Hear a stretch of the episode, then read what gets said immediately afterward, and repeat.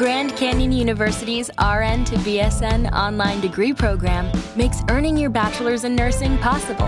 Balance online coursework with local in person clinicals to position yourself for potential leadership opportunities in the time you have from wherever you are, leaving room for what matters. Achieve your goals with your personalized plan and team behind you.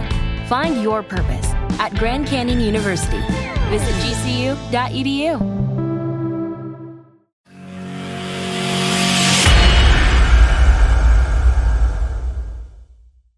Buenos días y bienvenidos al canal de Ruach Legal TV. Estamos viendo ahora en estos días y estamos criticando mucho al Rubius, un youtuber que se ha ido a Andorra para pagar menos impuestos. Ahora es la noticia, pero en realidad es algo que pasa cada día, todos los días. Y no hablamos de youtubers, hablamos de otra mucha gente. Gente que hace negocios, gente a la que las cosas le van bien y gana dinero, gente que vive relativamente bien porque puede permitirse el desplazarse y el irse a vivir a otro país. Quizá otros muchos quisieran hacerlo y no pueden o no se atreven o no saben cómo. Algunos quizás sean aventureros, otros quizás sea por dinero, por no pagar impuestos.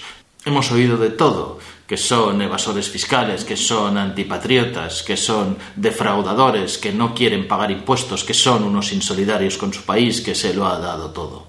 Y algunos políticos tienen ocurrencias como que da igual que se vayan, van a pagar impuestos en España al menos durante cuatro años más, y si podemos durante toda su vida, aunque se vayan porque son españoles. No entendemos nada. Más allá de lo que son los datos económicos, la fiscalidad y los datos macroeconómicos. Todos, todos y cada uno de los que se van son personas. Personas que viven en España, en un país en el Mediterráneo donde hay buen clima, donde la gente es simpática, donde se sale a la calle, donde la seguridad social tiene un sistema muchísimo mejor que en todos otros muchos países, donde todas las estadísticas mundiales lo sitúan como un destino de los mejores que puede haber en el mundo. Tenemos playas, tenemos montañas, tenemos de todo. Y además, todos los que se van tienen amigos, tienen familia, cercana, lejana, tienen su vida montada en un lugar de este país. Y a pesar de todo, se van. No son los emigrantes que iban a buscar fortuna, iban a buscar trabajo a Europa o a América del Sur hace muchísimos años porque no había trabajo. Ellos viven bien, tienen medios, tienen posibilidades y se van. La pregunta es, ¿por qué se van? ¿Qué hay en este sitio, qué hay en este lugar que empuja a las personas que mueven, a las personas que generan, a las personas que comercian, a las personas que ganan dinero a marcharse? Esa es la cuestión y esa es la pregunta que nuestros gobernantes tendrían que hacerse.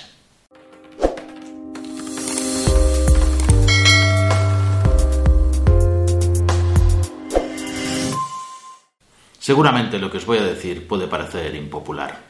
Impopular porque hablamos de un grupo de personas que son los menos, que son los ricos, que no son la mayoría de la población, porque la mayoría de la población, la verdad es que sobrevive, no puede plantearse el ir a vivir al extranjero, llevar sus ahorros al extranjero y no sabría tampoco cómo hacerlo, a menos que lo que quisiera es buscar fortuna como lo buscaron nuestros ancestros viajando a otros países de Europa y América del Sur. Que también es posible y seguramente a algunos les iría bien. Tenemos, por ejemplo, médicos y sanitarios en Inglaterra y en Irlanda que se ganan muchísimo mejor la vida y viven muchísimo mejor que aquí. Y por eso se van.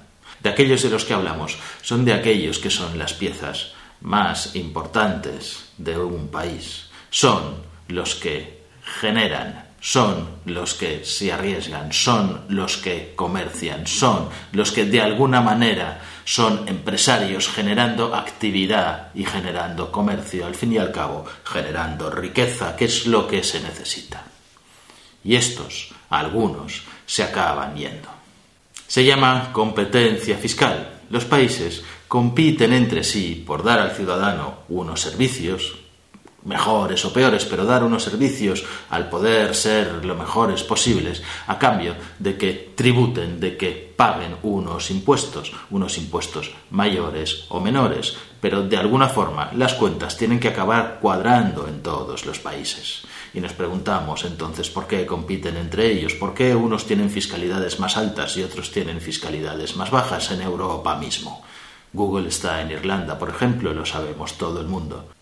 Y España no es el peor país de Europa a niveles de presión fiscal, a niveles de tipos impositivos máximos. Si miramos los datos de, por ejemplo, 2018, en España encontramos que el IRPF ronda en sus tipos máximos el 43-44%, al que hay que añadir después las tasas que son autonómicas, con lo que puede llegar al 50, 50 y tantos, pero también vemos que en otros países está por encima el 50 y el 60, sobre todo en los países nórdicos. Los países se comportan también de una forma hipócrita, porque al mismo tiempo que están diciendo esto, al mismo tiempo que están quejándose de toda la gente que se va también, ofrece a los ricos que quieren venir grandes posibilidades. Por ejemplo, la ley Beckham. Si un extranjero venía aquí a España, los primeros 600.000 euros que ganara pagaban un 24% de impuestos, mientras que un ciudadano español por esa cantidad de dinero pagaría el doble, sobre un 50, 50 y tantos por ciento. También tenemos Golden Visa. En los últimos años, desde que la Golden Visa se instauró en España, el año 2013, han venido alrededor de 25.000 extranjeros. ¿Qué significa la Golden Visa? Se llama Golden porque es cara, pero porque se compra con dinero.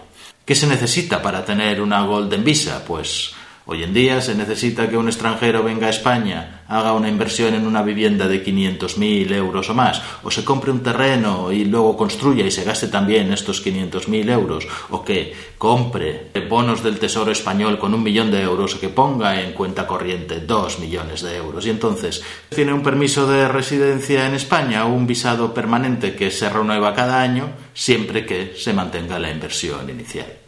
Y todos los demás países, todos los de alrededor también lo hacen, también hacen este tipo de cosas para atraer capitales. La pena es que los propios sean los que se van. Y cada vez que se va uno se pierde un poco de PIB, se pierde un poco de capacidad de inversión, se pierde un poco de capacidad de comercio, se pierde un poco de riqueza.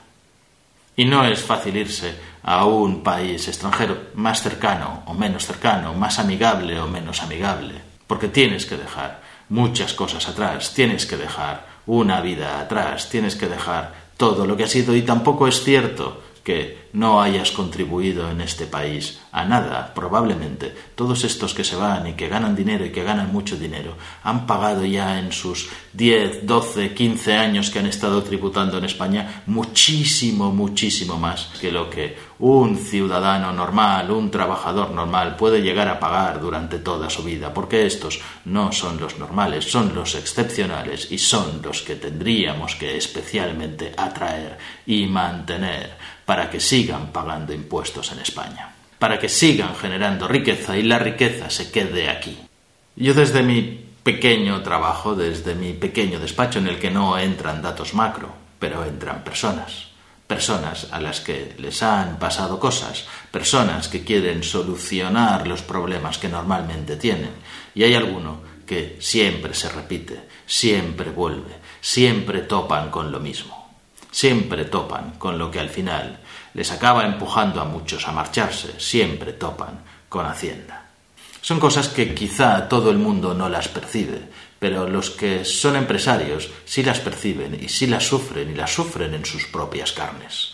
Por ejemplo, cuando Tú tienes que pagar el IVA porque te ha ido bien y tienes que pagar el IVA, pues no pasa nada, lo pagas porque has vendido más y entonces tienes que pagarlo. Pero cuando has estado invirtiendo o no te ha ido tan bien, tendrás IVA a devolver porque has comprado más. Y cuando Hacienda te lo tiene que devolver, que es cuando más lo necesitas y más lo necesita la empresa, te va a hacer una revisión, te va a hacer una inspección, se va a saltar probablemente los plazos de devolución. No lo hace con el IRPF de las personas físicas. Ya intenta empezar a devolver enseguida en mayo y si no hasta el 31 de diciembre, pero con el IVA de las empresas y de los empresarios lo hace constantemente. Y además suele ocurrir que uno lucha, lucha para conseguir algo, algo que no tiene, una lucha trabajando, al final generando, generando dinero, generando comercio. Y normalmente pues va escalando y al final lo consigue. Y resulta que cuando lo ha conseguido, cuando su negocio es rentable, cuando empieza a ganar bastante dinero, viene la agencia tributaria y dice, mm, este vamos a inspeccionarle porque si comparamos con hace dos años, este año ha tenido una buena racha. Y entonces le hacen una inspección.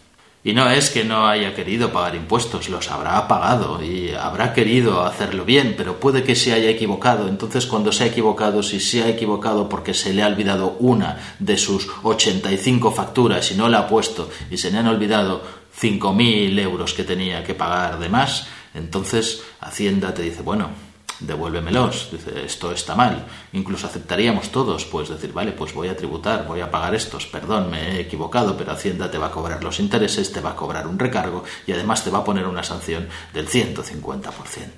Y a partir de aquí, los ordenadores de Hacienda están en vigilancia, están revisando, cruzando tus datos constantemente y vas a tener una inspección un año y al año siguiente vas a volver a tener otra revisión, y al año siguiente vas a volver a tener otra revisión.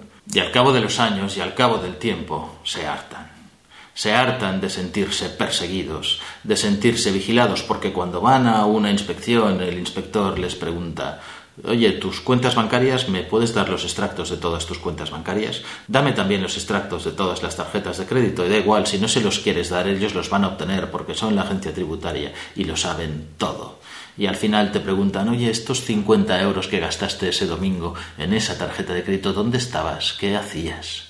Y al final la gente se cansa. Toda una serie de pequeñas cosas que se acaban acumulando y al cabo de los años esto empuja y empuja a vivir más tranquilo, no a tener mejor calidad de vida, sino a vivir más tranquilo, sin sentirse perseguido y pagando los impuestos que toque pagar en ese país, que si son menos, muchísimo mejor. Me gustaría a mí, y creo que a todo el mundo, que nos convirtiéramos en receptores de riqueza, en receptores de grandes mentes, en receptores de personas, de hombres de negocio, en vez de en expulsadores, que es en lo que nos estamos convirtiendo. Si te ha gustado el vídeo, dale al like, suscríbete y pon tus comentarios que seguro serán muy interesantes.